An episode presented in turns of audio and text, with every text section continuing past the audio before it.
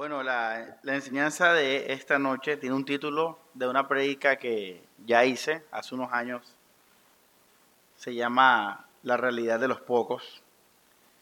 Eh, tengo este mensaje pendiente también hace rato y dije, bueno, voy a aprovechar que hicimos el paréntesis con lo de, la, de una relación con Jesús y vamos a hablar de este tema la realidad de los pocos es la, el título.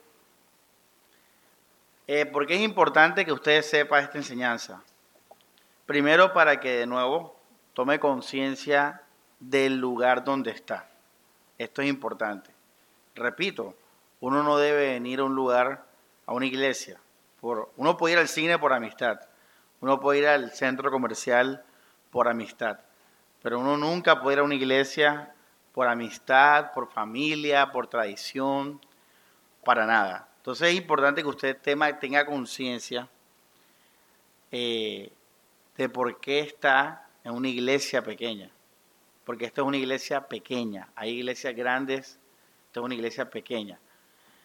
Y, la razón de nosotros de ser pequeños no es una, razón casual, no es eh, eh, algo que nos está pasando por la suerte. No, no, no. Esto tiene su razón de ser bien clara en la Biblia. Y esto, una vez que usted tenga conciencia de esto, segundo, usted va a adquirir eh, tranquilidad, va a adquirir convicción. Porque si tú sabes lo que estás haciendo y que estás haciendo algo bueno, tú estás tranquilo.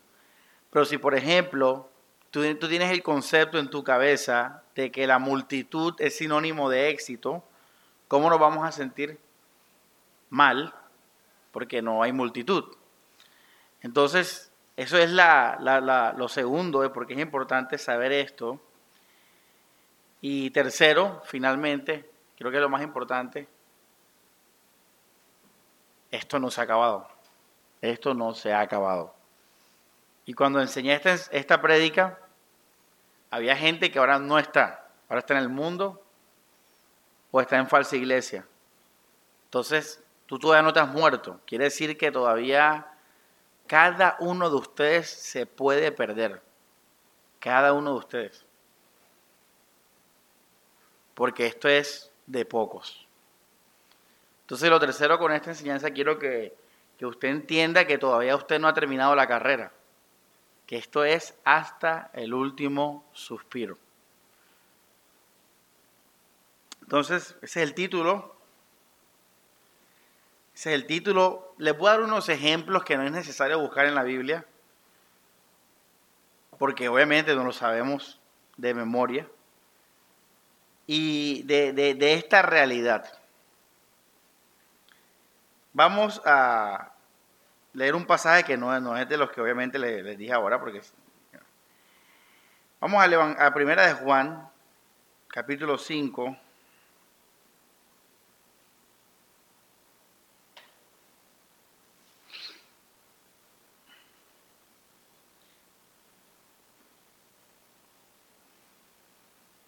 Diecinueve.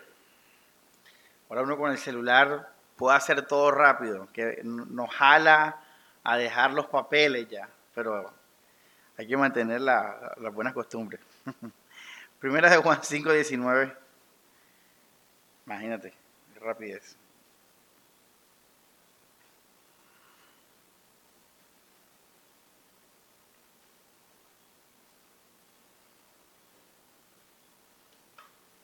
Sabemos que procedemos de Dios, mientras que el mundo entero pertenece al maligno.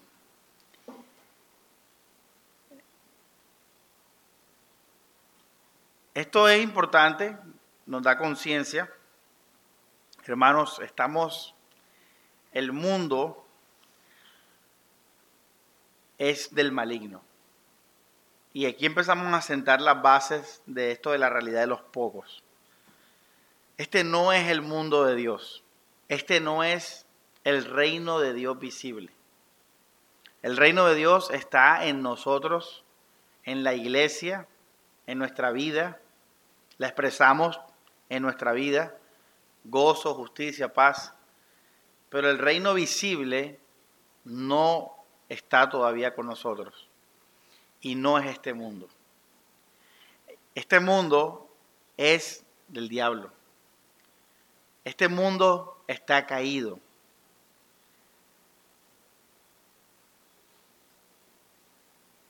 Por ende, iglesia, es lógico pensar que si la mayoría fuera a ser cristiana, el mundo ya no sería del maligno.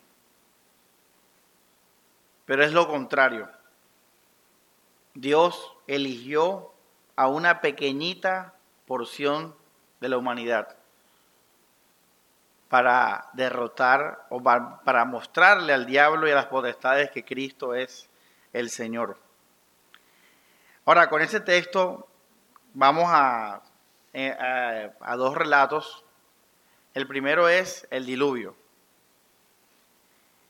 Y la Biblia habla, o sea, a veces uno no piensa, pero dice la Biblia que solamente Noé era considerado un hombre justo y perfecto, temeroso de Dios. Hermano, ¿usted se imagina esto? Piensa un momentico. No estamos hablando de una ciudad ni de un país. Estamos hablando del mundo entero. Y que en el mundo entero, iglesia, solamente Dios encontró a un solo hombre que podía escuchar su voz. Dice la Biblia en Génesis que la maldad de los hombres era total, era mucha. Iglesia, estos son principios de verdad. Como les dije, hay un principio y es el principio del bien contra el mal. Ese es un principio que está en los cielos a través del sol y la luna, del día y la noche. Ese es un principio que está en los corazones de los hombres, de todos los hombres, que lo expresamos en novelas, en caricaturas, en películas. El principio del bien y del mal. Eso está en nuestros corazones. Está en la naturaleza. Y hay un principio, y es el principio de los pocos, que también está en toda la escritura. Y yo estoy ahora leyendo, eh, bueno, parafraseándole Génesis, el primer libro de la Biblia. Y en el primer libro de la Biblia, un solo hombre de todo el planeta Tierra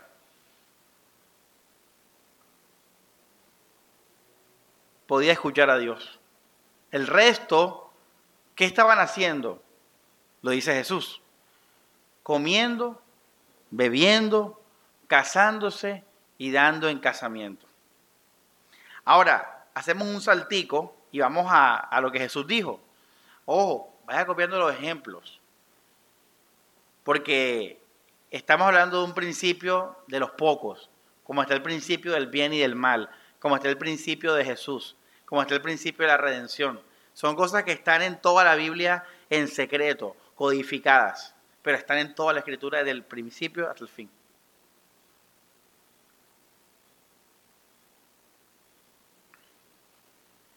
Este es un ejemplo, ahí está. Vamos al segundo ejemplo, que es el mismo evangelio, eso está en Mateo 24, cuando Jesús dice que cuando Jesús venga, ya no estamos hablando del principio, sino ahora del final, cuando Jesús venga, dice que será como en los días de Noé. La gente casándose, y comiendo y viviendo la vida. Ahora, fíjate, tenemos un ejemplo de nuevo en que cuando Jesús venga, si es como en los días de Noé, ¿cuánta gente va a estar pendiente de Jesús o cuánta gente va a, ser salva? Pues uno.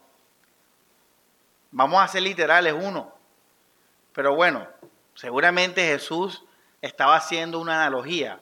No va a ser uno, tal vez diez, tal vez veinte. Pero mira que Jesús se va al mismo ejemplo del diluvio, tremendo. Ahora, hay otro versículo Está en el Evangelio de Lucas. No sé si vamos a leer. Bueno, todos lo estamos compartiendo. Lucas 18.8 dice, eh, pero si no lo busque, copia los versículos y ya, Mateo 24, Génesis 6, ahora este dice, cuando el Hijo del Hombre venga, dice, ¿hallará fe en la tierra?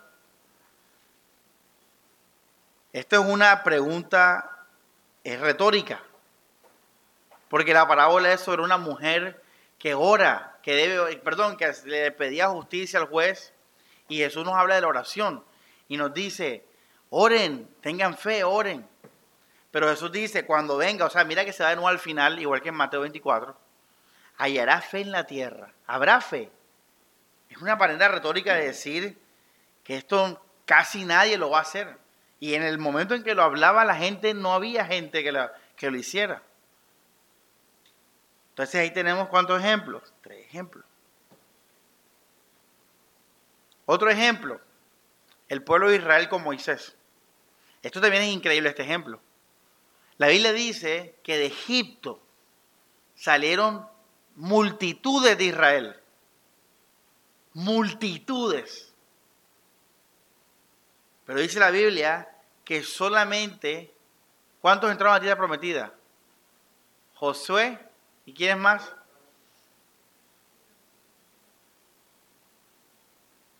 De todo el pueblo de Israel dice la Biblia que todos perecieron en el desierto. Todos, pero hermano, tírele cabeza. La multitud se perdió. La multitud en el diluvio. La multitud cuando Jesús venga. La, el gentío. Solamente Noé y por él su familia. Solamente José, Josué y los suyos. Pero toda la generación de, de, Egipto pereció en el desierto, hermano. Estamos hablando de miles y miles de rostros y de personas y de mujeres y de hombres y de jóvenes. Ese es otro ejemplo. Otro ejemplo, ahí mismo en Génesis, Sodoma y Gomorra. También Jesús dice que Jesús no, eh, la Biblia dice que Abraham intercedió por Sodoma. Ya ustedes saben la historia. Y le dijo, Dios seguramente hay justos en esa ciudad. Y los vas a matar también. Y Dios dijo, bueno, está bien, búscame tantos justos. Y Abraham no los halló. Y otro, y otro. ¿O fue al revés?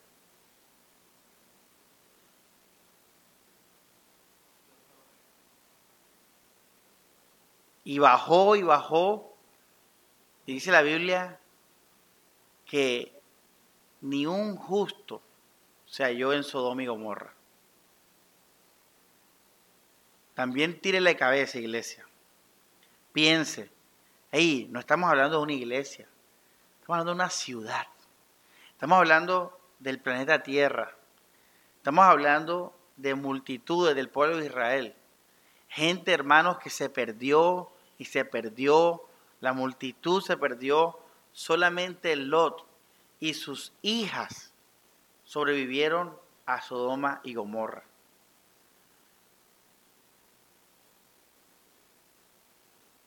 Solamente Lot y sus hijas, iglesia.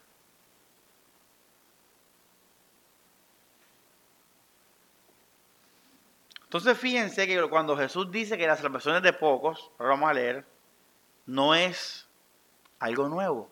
Cualquier persona detallista va a ver que de los reyes de Israel, de los reyes, ¿cuántos justos hubieron? Si no estoy mal, cuatro o tres, de todos los reyes de Israel y de Judá.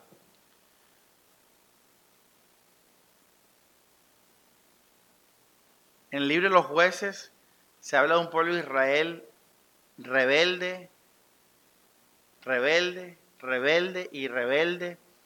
Y dice la Biblia que todo el mundo hacía lo que le daba la gana. al final del libro de los jueces. Tenemos la crisis en la que se nos relata en el reinado de Saúl, en la que no había hombre de Dios en el pueblo de Israel.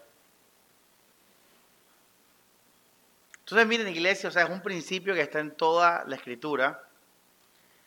Los momentos de multitudes en el pueblo de Dios siempre son nominacionales, nominacionales, pero nunca son del corazón. Siempre son pocos. Siempre son pocos.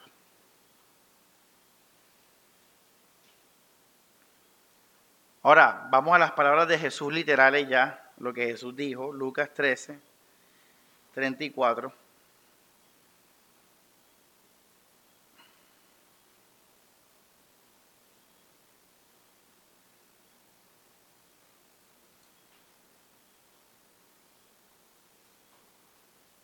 24, disculpen. Procuren, ya este es el versículo, lo dice Jesús, entrar por la puerta estrecha, porque les digo que muchos intentarán entrar y no podrán. Fíjate, Jesús advierte. Ahora mira el versículo 23. Uno le preguntó, Señor, ¿son pocos los que se salvan? Entonces Jesús dijo, procuren entrar por la puerta estrecha, y nos habla de una puerta estrecha, iglesia. Y esto eh, infiere que el camino es incómodo, que el camino es difícil. La vida cristiana verdadera siempre va a ser difícil. Siempre va a ser incómoda para nuestra carne, para nuestro orgullo. Siempre, iglesia. Y eso nos dice, procuren entrar. Por eso les dije que esta enseñanza tenía como tercer propósito que ustedes estén pilas, porque esto no se ha terminado.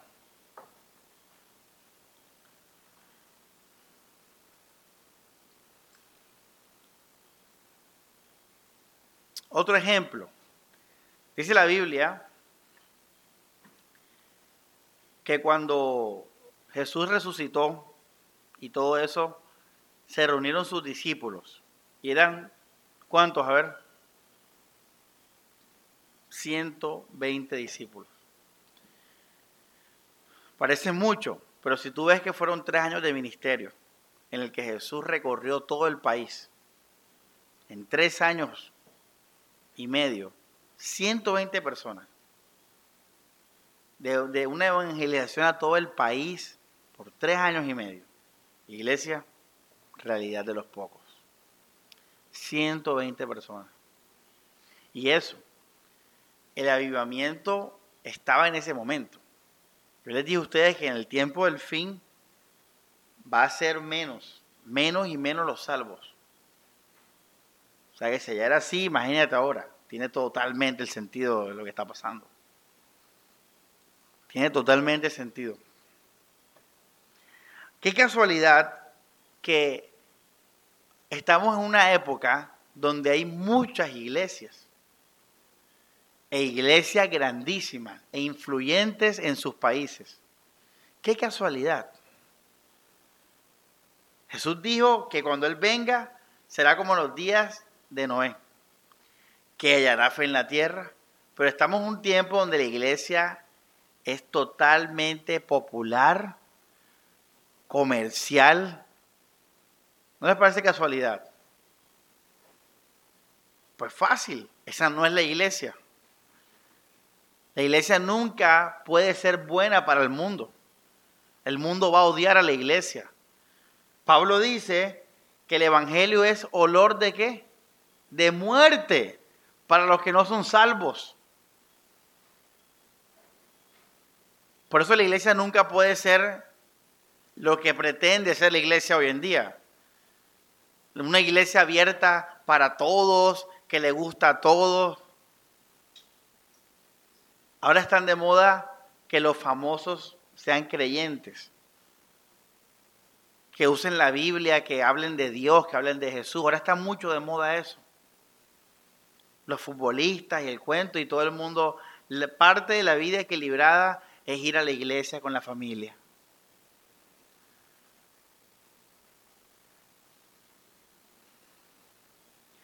Pero iglesia, blanco es, gallina lo pone y cocido se come o frito. ¿De qué estoy hablando? ¿Mm? Del huevo. Si no pudo con esta adivinanza, estaba dormido.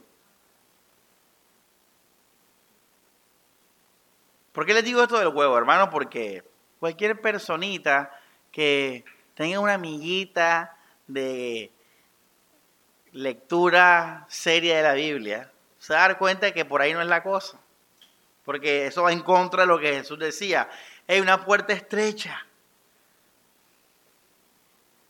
Y todos la pasamos. Yo le decía a Grace el domingo que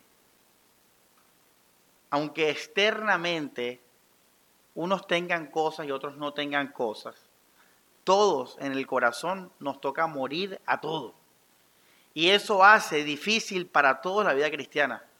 Aunque yo tenga una esposa, yo en mi corazón me tengo que desapegar de ella. Y me pone en el estado que el que no tiene esposa.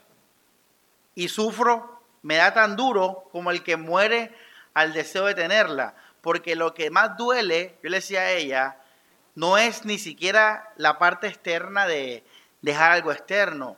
Lo que más duele, lo más difícil, es renunciar a las cosas en nuestro corazón. Porque cuando tú no tienes las cosas, al menos tienes la esperanza que las vas a tener. Pero renunciar en el corazón a todo, eso es duro. Difícil. Es difícil, iglesia. Porque somos seres humanos. Porque somos de este mundo. Porque nuestra naturaleza es de este mundo. Y la Biblia nos pide todo lo opuesto a, nuestro, a nuestra naturaleza. Difícil.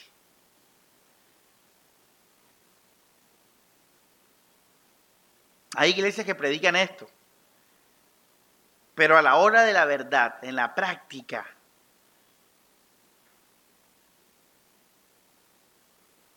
no son fieles a la escritura. Y en ese sentido es pura teoría esto.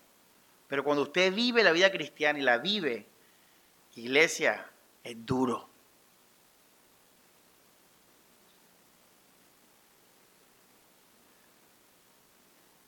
Porque esto nos, nos, llama a ir en contra de nuestra naturaleza. Así que da igual si los cristianos tenemos cosas o no tenemos cosas, porque el dolor está en el corazón. Y uno no se puede engañar ahí. Y es ahí donde uno muere, donde uno renuncia. Por eso cuando Jesús dice eso, lo, aplica a todo el mundo. No importa el estado en que tú estás, tú puedes ese día renunciar a tu vida. Aquí en el corazón.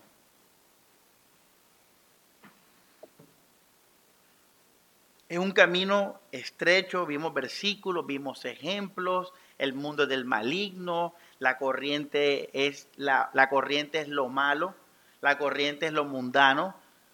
Vamos al libro de Efesios,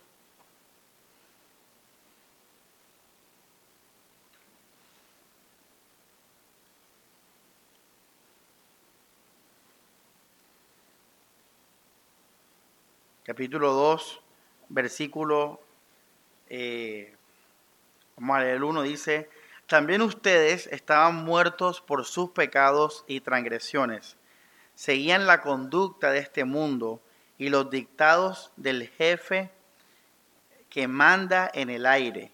¿Sí ven? Este mundo tiene un jefe. El espíritu que actúa en los rebeldes o en los no creyentes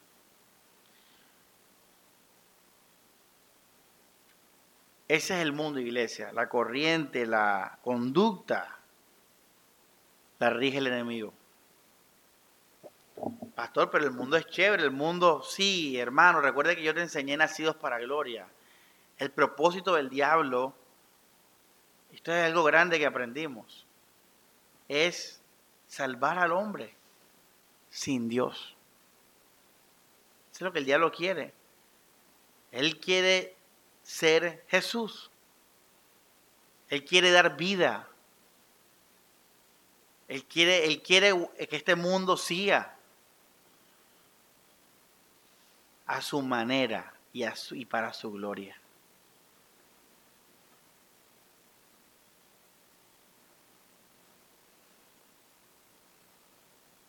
Por eso el mundo está mal. Cuando un cristiano ve el mundo, uno dice, oye, este mundo está al revés. Corrupción, injusticia, maldad, perversión. Sí, ves, el mundo es una, una porquería.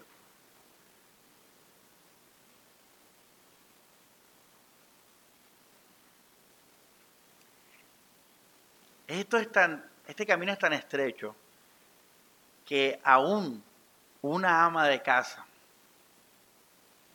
como puse el ejemplo, lo leí en un libro, cocina y, la, gente le dice, oye, que te quedó muy rica la comida. Y ella llega a abrazar ese elogio en su corazón y está pecando. Y está amando el mundo. O sea, esto, este camino es tan estrecho, como dice Hebreos 4, que penetra hasta las intenciones de nuestro corazón. O sea, la fe no nos, no deja escapar ni un poquito de nuestro corazón, porque no vamos a ser salvos. Tenemos que aborrecer nuestra vida. Y Pablo dijo, el que se alegra como si no que, tenemos que en el corazón renunciar a todo. Por eso esto es de pocos, iglesia. Hay unas capas, ¿verdad? Hay capas. Hay gente que predica un falso evangelio. Esa gente está bien lejos de la verdad, porque están en un falso evangelio. Hay gente que escucha el verdadero evangelio, pero todavía están lejos de la verdad. Hay gente que conoce el verdadero evangelio, pero de conocerlo a, a vivirlo en el corazón es otro trecho bien grande. Hay capas. Y aún el que esté ahí con la verdad al lado, como Judas, si no renuncia a todo, tampoco va a ser salvo. Así sea que esté caminando con Jesús.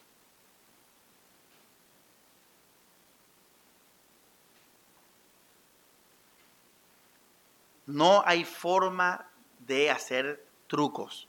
Repito, resulta que para usted yo soy un buen cristiano, externamente muerto a todo. Miren, soy pobre por el Evangelio.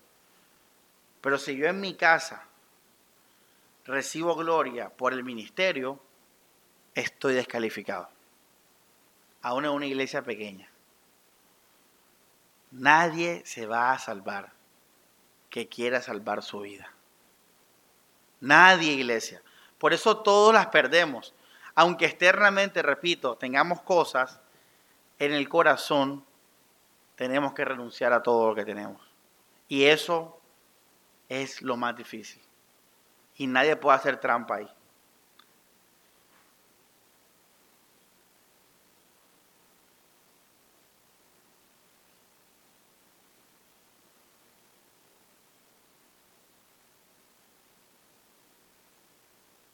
¿Por qué esto es tan difícil? Yo puse tres puntos. Hay muchos, pero voy a enfatizar estos tres puntos porque creo que son los, los que los que hacen que, que uno se pierda. Mira, vamos al primero. Está en Lucas 14:33. Dice, así pues cualquiera de vosotros que no renuncie a todo lo que tiene, no puede ser mi discípulo. Lucas 14:33. fíjate, esto es lo primero que lo hace difícil renunciar a lo que tenemos, a todo lo que poseemos, a nuestros hijos, a nuestras, eh, los logros, a nuestra reputación. Hermanos, hay gente que dice, no, yo no me, ¿cómo te explico? Ya yo soy cristiano, ya yo no hago nada por, no, no me afano por mi reputación. Pero si todavía te importa tu reputación, aunque ya no hagas nada por ella, pero te importe, sigues reteniendo tu vida. Tienes que perderla toda. Hermano, tenemos que renunciar a nuestra reputación. Tenemos que renunciar completamente a ella. Nos da igual que piense la gente. Pablo dijo, el que quiere agradar a los hombres no puede ser siervo de Cristo. Si usted todavía no, no ha renunciado completamente a eso, a estar completamente muerto a eso, iglesia, todavía, todavía la vida de Dios no es completa en ti. No es completa. ¿Pero por qué, pastor? Por ti, porque no quieres a Jesús completamente. Si tú quieres a Jesús completamente, ahí está. Tienes que morir. Él tiene que ser tu vida. Él, Él, Él, Él. El segundo versículo. En Lucas, capítulo 8, texto que nos dice también las razones por las cuales las personas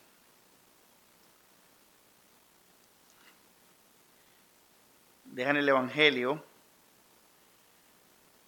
Verso 13. La que cayó entre piedras son los que al escuchar acogen con gozo la palabra. Fíjate, contentos, ay, la palabra.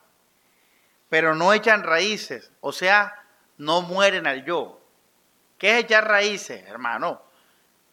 Blanco es, gallina lo pone. ¿Qué es echar raíces? Es quedarte con Jesús es quedarte con Él. Entonces la gente le gusta la palabra, pero no entregan su vida a Cristo. No mueren. Entonces dice, esos creen por un tiempo, pero al llegar la qué? La prueba, se echan atrás. Otra razón por la cual es difícil esto, iglesia, es porque la verdadera fe nos trae muchos problemas. Pastor, pero mi mamá, mi mamá a una iglesia de sana doctrina, pero ella no tiene problema. Es porque eso no es una iglesia de Cristo. Mira, tú, tú puedes predicar un dogma y eso no es Cristo. Una iglesia verdadera no es predicar dogmas ni confesiones de fe. Es vivir la vida cristiana allá ahí en la silla y exigirla y exhortarnos en el púlpito y allá en la, en la silla. Y en esa iglesia eso la gente ni se habla. Otras iglesias católicas hay neocatólicas. Pura doctrina y cosas, pero no es vida real. Yo a la gente le digo que esta iglesia es una iglesia de vida real, porque aquí sí hay sangre, lágrimas, sudor, intentos de suicidio, gente que sale loca. Eh, es vida real. Gente que, que sale odiando. Es que esto es real.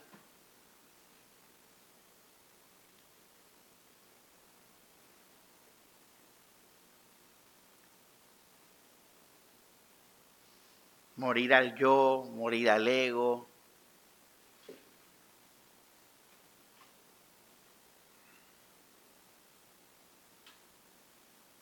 Seguimos leyendo, dice, la que cayó entre espinos son los que escuchan, pero con las preocupaciones, las riquezas y los placeres de la vida se van ahogando.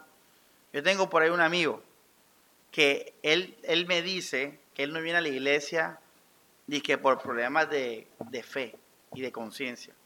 Y yo, aún antes que dejara la iglesia, siempre le he dicho que la razón por la cual él se va a perder no es por eso, es porque es por el trabajo. O sea, en verdad, verdad, esa persona falta a la iglesia es por el trabajo, porque no tiene tiempo para la iglesia, porque le toca trabajar los domingos. Bueno, ahí está. Esto, la gente, ¿por qué también se va a perder? ¿O por qué esto es difícil? Porque para muchos la vida cristiana nos va a afectar económicamente, porque nos va a exigir tiempo que podríamos invertir en el trabajo, en las preocupaciones de la vida. Pero la gente por el trabajo se va a perder, su alma se va a perder porque los domingos trabajan, porque los miércoles en la noche están trabajando, porque los sábados en la mañana no pueden por esto y lo otro. Bueno, esa gente se va a perder por el trabajo. ¿Y uno por qué trabaja? ¿Por qué tú le dices, a, oye, dile a tu amigo que busca otro trabajo? Ay, sí, y vivir en un estrato menor. Y anda cogiendo bus. Ya ves, La gente no, no trabaja por trabajar. La gente trabaja porque aspira a una mejor vida. Por eso dice aquí los placeres y las riquezas después de qué? Después de qué viene eso. Léalo. ¿Qué viene primero? La palabra qué? Afanes. Es lo primero. Es el afán, pero el afán tiene una razón de ser. Es que tú quieres tener carro. Es que tú quieres vivir en un mejor barrio.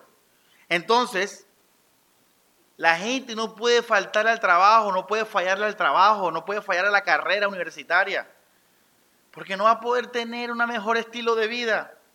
Y muchas de esas personas faltan a las reuniones de la iglesia, faltan a leer la Biblia, a orar, a estudiar las prédicas por el trabajo. Bueno, esa es una razón por la cual la gente, la mayoría, se va a perder, porque la mayoría quiere salir adelante. Pero la minoría es la que dice, no juegue, voy a quedarme pobre si toca por cuidar mi vida espiritual. O voy a renunciar a eso por mi vida espiritual. ¿Cuántos hacen eso? Ya ves que es difícil. Es un camino estrecho. Ahora, si tú llegas a hacer eso, ¿qué van a decir tus familiares o tus amigos mundanos? Viene persecución. Ya ves por qué es un camino estrecho. Porque ni siquiera te van a dejar en paz. Digamos que tú de suerte tomas el paso, que ya te dije que son poquitos. Tú lo llegas a tomar y el mundo a tu alrededor, y si tienes hijos peor, te van a criticar y a perseguir y a condenar. Esto no es el caso para todos, son diferentes casos. Mira que el primero es que vino la prueba y se apartó. El segundo es que él va para adelante con la prueba. Oye, tremendo, ¿ah? O sea, hay gente, hay gente que con la prueba se va, pero hay gente que pasa esa. No, yo es prueba, yo voy firme con el Evangelio, pero se pierden porque no tienen qué? Tiempo para Dios. Imagínate, se pierden es por eso. Imagínate, y en un mundo como el que estamos ahora, difícil. Yo me acuerdo que cuando yo decidí estudiar teología, yo ese día renuncié a, tener plata. Yo recuerdo, yo, yo no tengo esperanza de tener dinero. eso, es, eso es duro, iglesia. ¿Usted sabe, hermano Álvaro?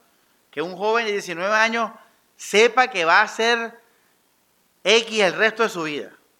Cuando tú pudiste planificar una vida para tener dinero y tener plata.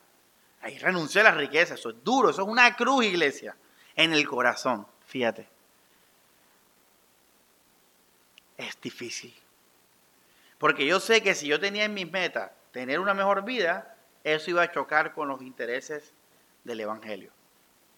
Ser adulador, descuidar la vida espiritual, bla, bla, bla, bla, bla. Entonces, ahí está una razón más por la cual esto es de pocos, porque pocos renuncian a una mejor vida, placeres y riquezas, y se meten en afanes. Oye, la gente el trabajo no lo toca. El trabajo sí, pero ¿por qué? Por lo otro que te dije. Dice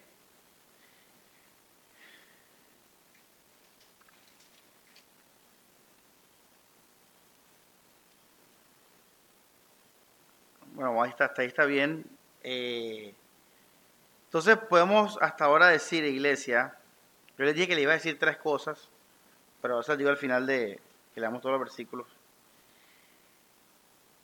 Juan 3:19 dice, y esta es la condenación, que la luz vino al mundo y los hombres amaron más las tinieblas que la luz porque sus obras eran malas.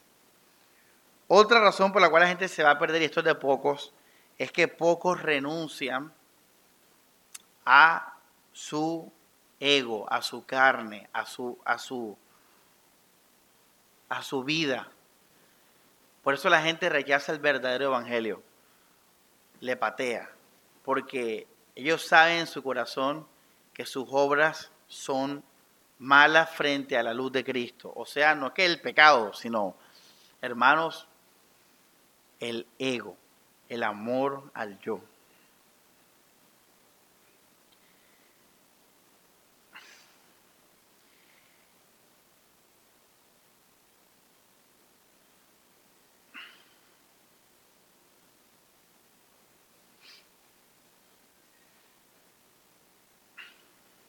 Vamos a Juan 12, 42. Este es chévere. Juan 12, 42.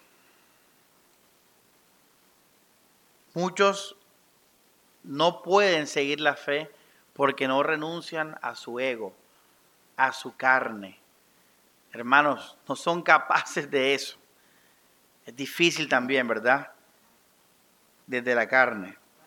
Juan 12:42 dice, sin embargo, muchos, aún de los gobernantes, creyeron en él, pero por causa de los fariseos no lo confesaban para ser que expulsados de la sinagoga.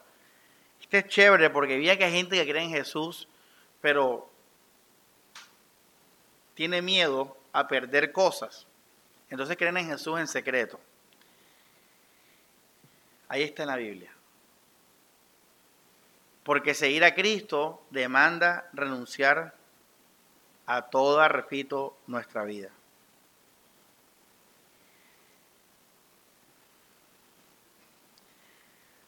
Iglesia,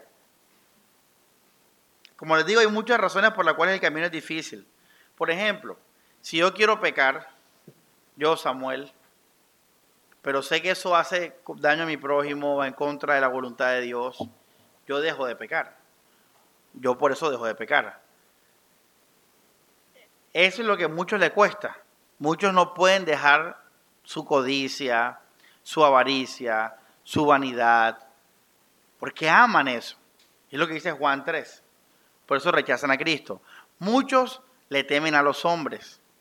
Muchos, por el trabajo y los afanes, por el deseo de una mejor vida, no pueden con la fe. Muchos no renuncian a sus sueños, a sus afectos, a sus sentimientos, a lo que tienen. Pero Jesús dijo, si no renuncias a todo lo que posees, no puedes ser mi discípulo. Entonces, iglesia, fíjense las razones por las cuales se pierde uno. Son muchas. ¿Y por qué el camino es difícil? Imagínate, un cristiano ideal es una persona que cuando se ríe, pues ya está muerto a esa risa, así que es superficial. Cuando está triste, pues ya está muerto esa tristeza porque es superficial. El que se ríe como si no se riera, ha renunciado a sus posesiones. Vive para Cristo, vive para los otros. Vive para la gloria de Dios. Renunció al pecado, a los placeres del pecado. Renunció a la gloria, a la aceptación de la gente. Renunció al afecto de las personas. Renunció a su trabajo si este le es impedimento, le fue impedimento para su fe. Así que vive sencillo. Por eso no hay muchos ricos entre vosotros, dice Pablo. Es lógico, es muy raro ver un cristiano rico.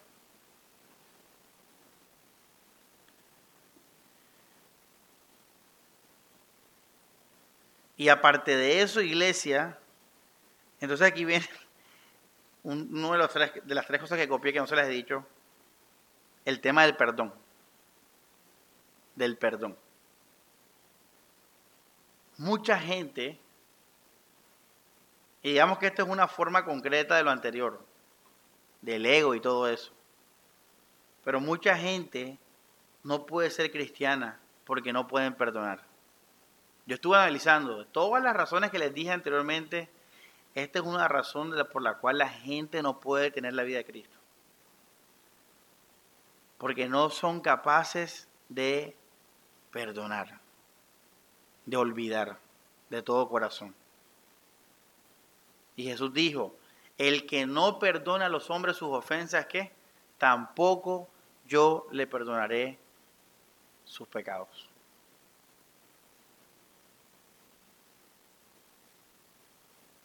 ¿Y por qué el hombre no perdona, iglesia?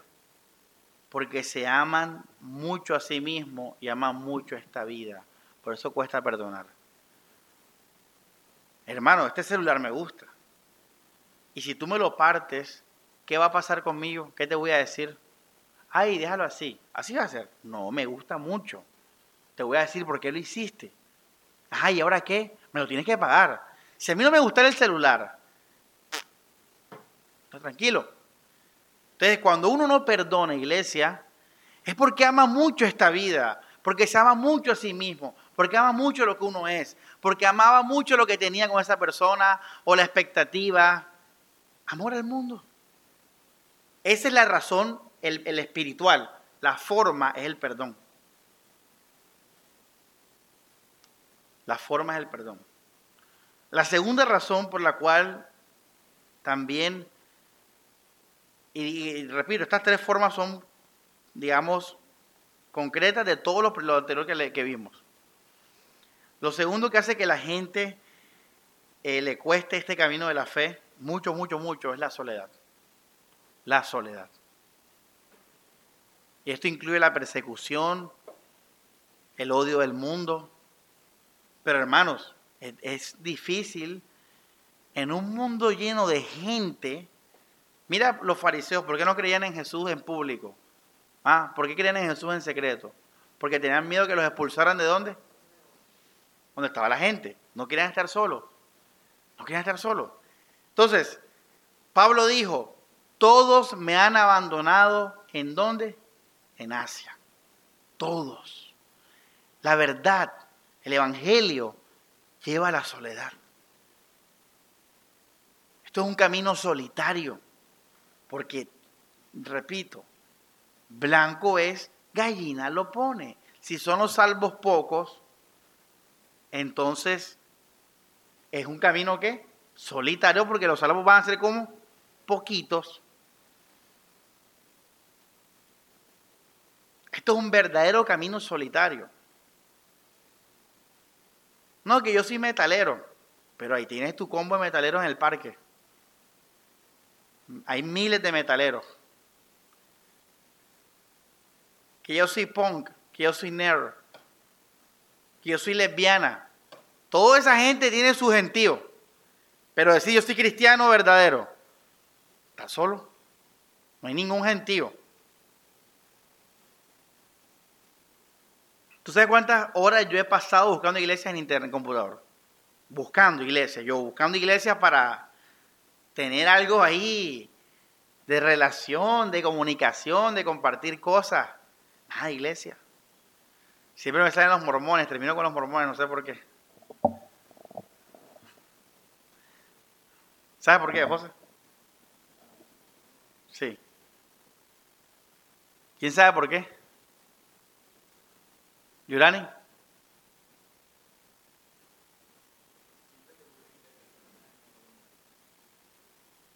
¿Cómo? No sabe. Nadie sabe. ¿Cómo, Stephanie? Nada. Ajá.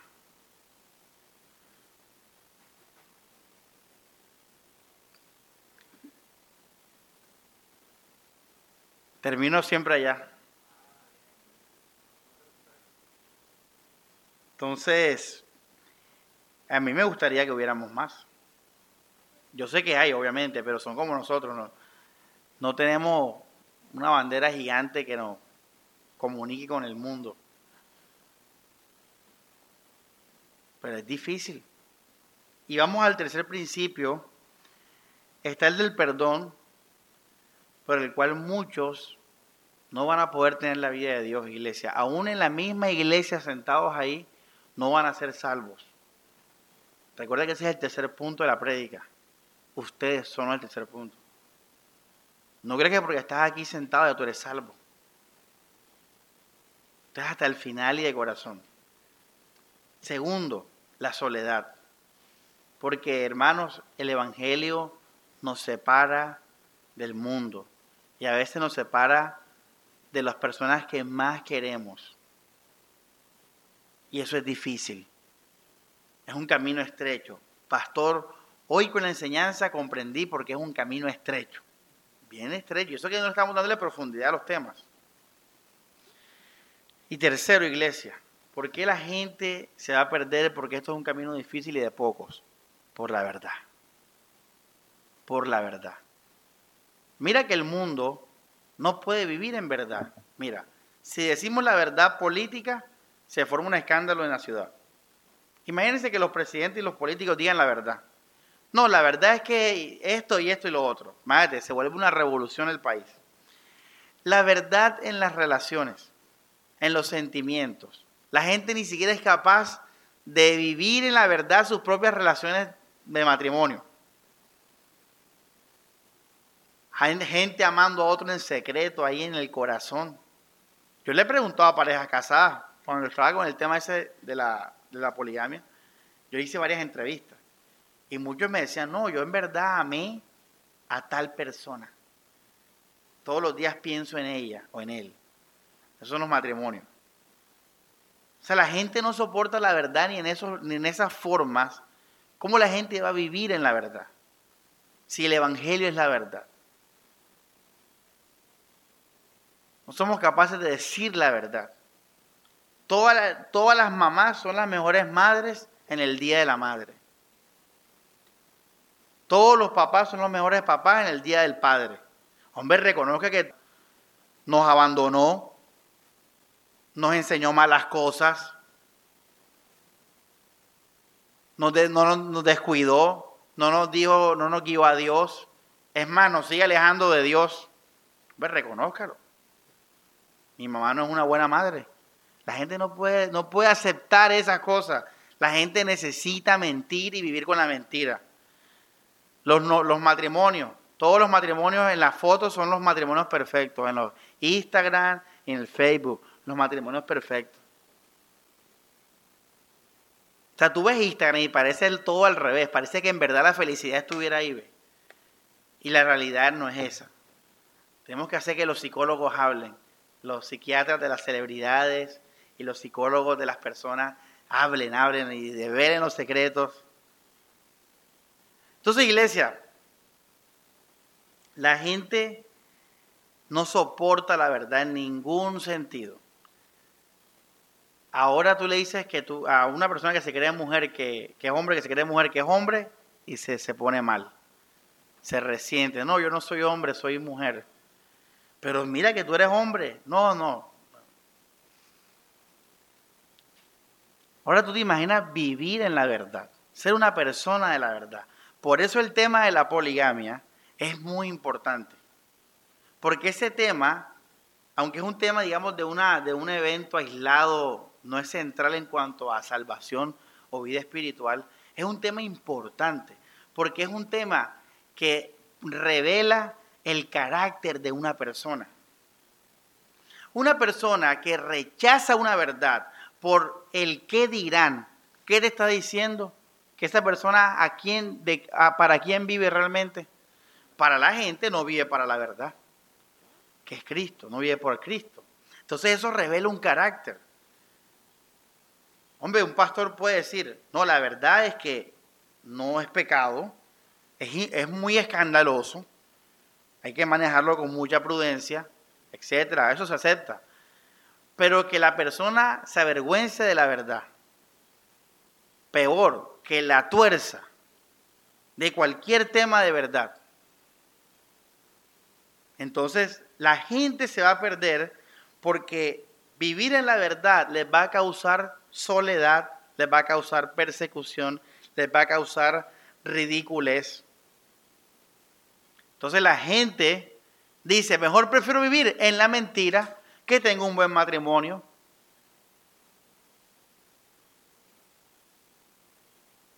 que mi mamá fue la mejor. Que es increíble que todo el que te encuentras en la calle está bien. ¿No, no, lo han notado? Aún entre ustedes, entre ustedes mismos también yo veo ese protocolo ahí a veces. ¿Cómo está? Todo bien. ¡Qué mentira! Hermano Álvaro, se encuentra cualquier persona en la calle está bien. No, no, se da cuenta. ¿Y cómo va todo? Hombre, bien, ahí dándole. Bien, bien, bien, todo bien. Bien, gracias a Dios. La gente vive en la mentira. Por eso no pueden ser cristianos. Porque no soportarían la verdad, porque les va a traer persecución, les va a traer ridiculez. Hombre, acepta, estoy mal. Eso es un carácter. Ahora, el creyente tiene un carácter de verdad. Por eso el que no le gusta la verdad por la, eh, la reputación no puede ser cristiano. Porque el cristiano te va a llevar a la verdad y te va a llevar a la soledad y a la persecución.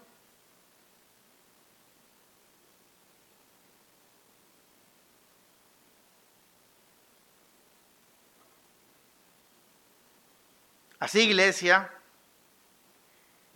con esto les digo algo. Todos nosotros todavía estamos a prueba.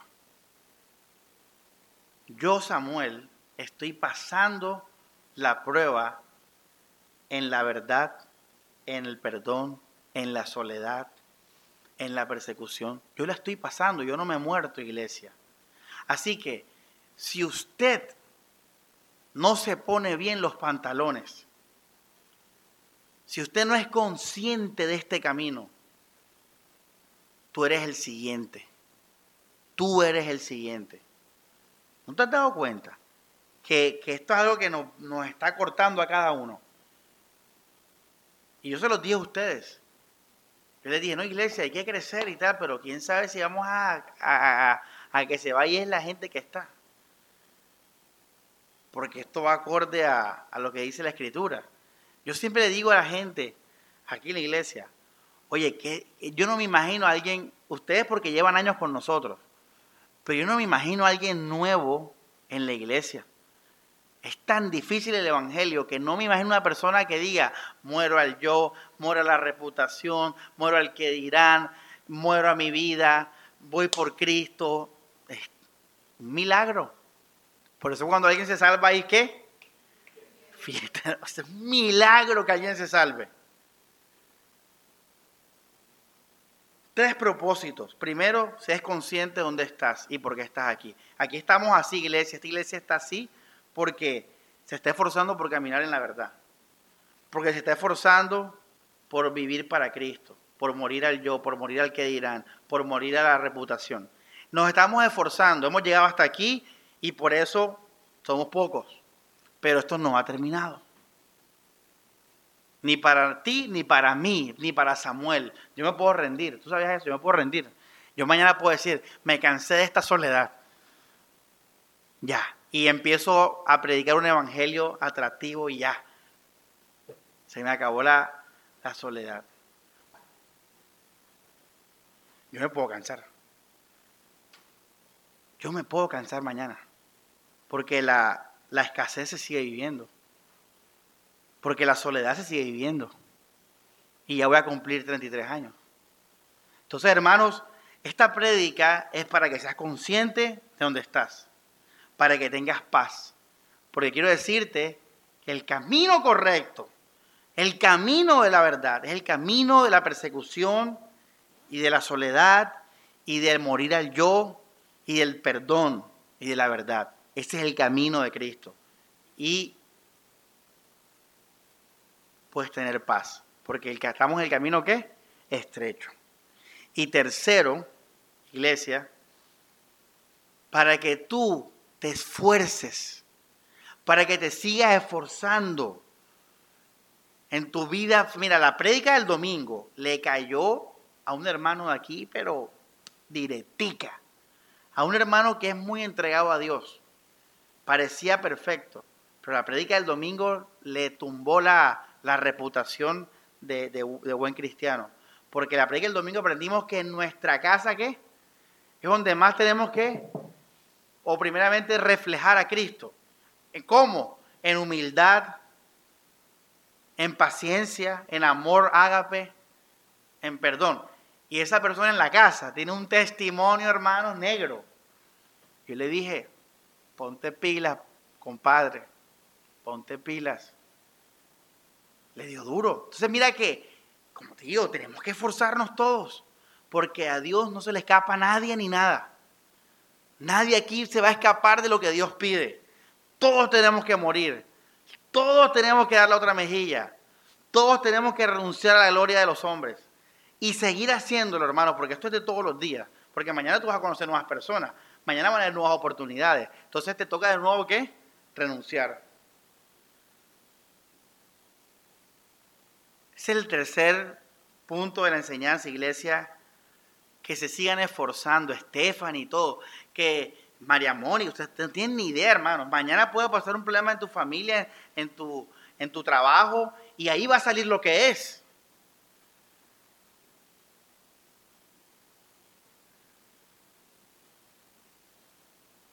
Hasta el final, iglesia. La realidad de los pocos. Es una realidad.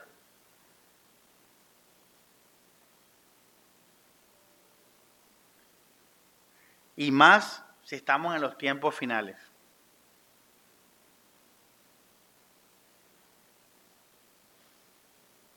Ahora termino la predica y saludo hermano. ¿Cómo va todo? Todo bien. La carne de uno, ¿eh? Hombre, hermano, oré por mí que está la cosa difícil, etcétera.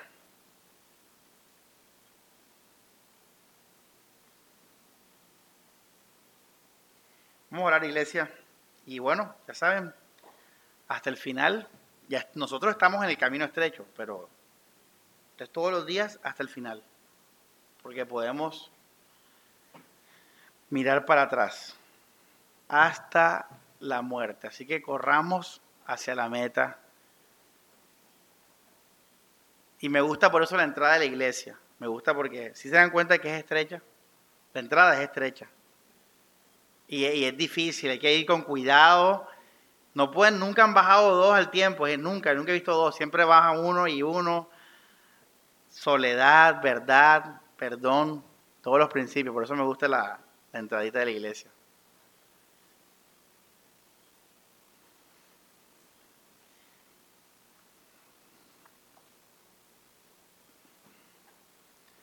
Dios Padre, Señor, gracias por tu palabra que llegue a nuestros corazones, Señor.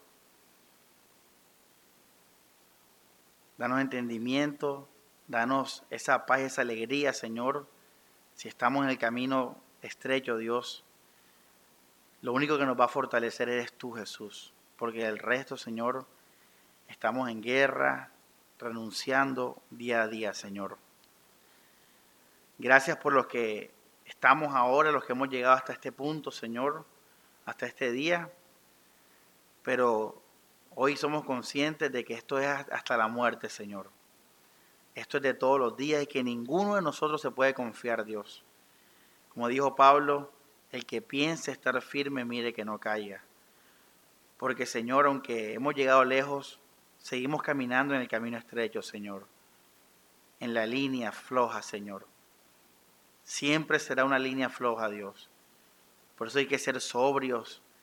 Por eso hay que estar siempre, Señor, como soldados, pendientes, Señor, porque no solamente es lo que nos toca morir, sino también hay un enemigo, porque hay una mentira, porque hay un mundo que va en contra de ti, Señor. Así gracias, pero Señor, que sea hasta el final, Dios, que permanezcamos, Dios.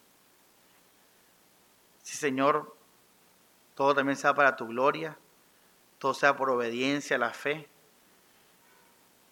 todo sea por la fe en ti, Señor. Nada por vanagloria, nada por una, un esfuerzo personal de demostrar que, que podemos o algo así, Señor. Que en total humildad y sumisión hagamos todo esto por fe en tu palabra y por amor a ti, Señor. En tu nombre, Señor, amén y amén.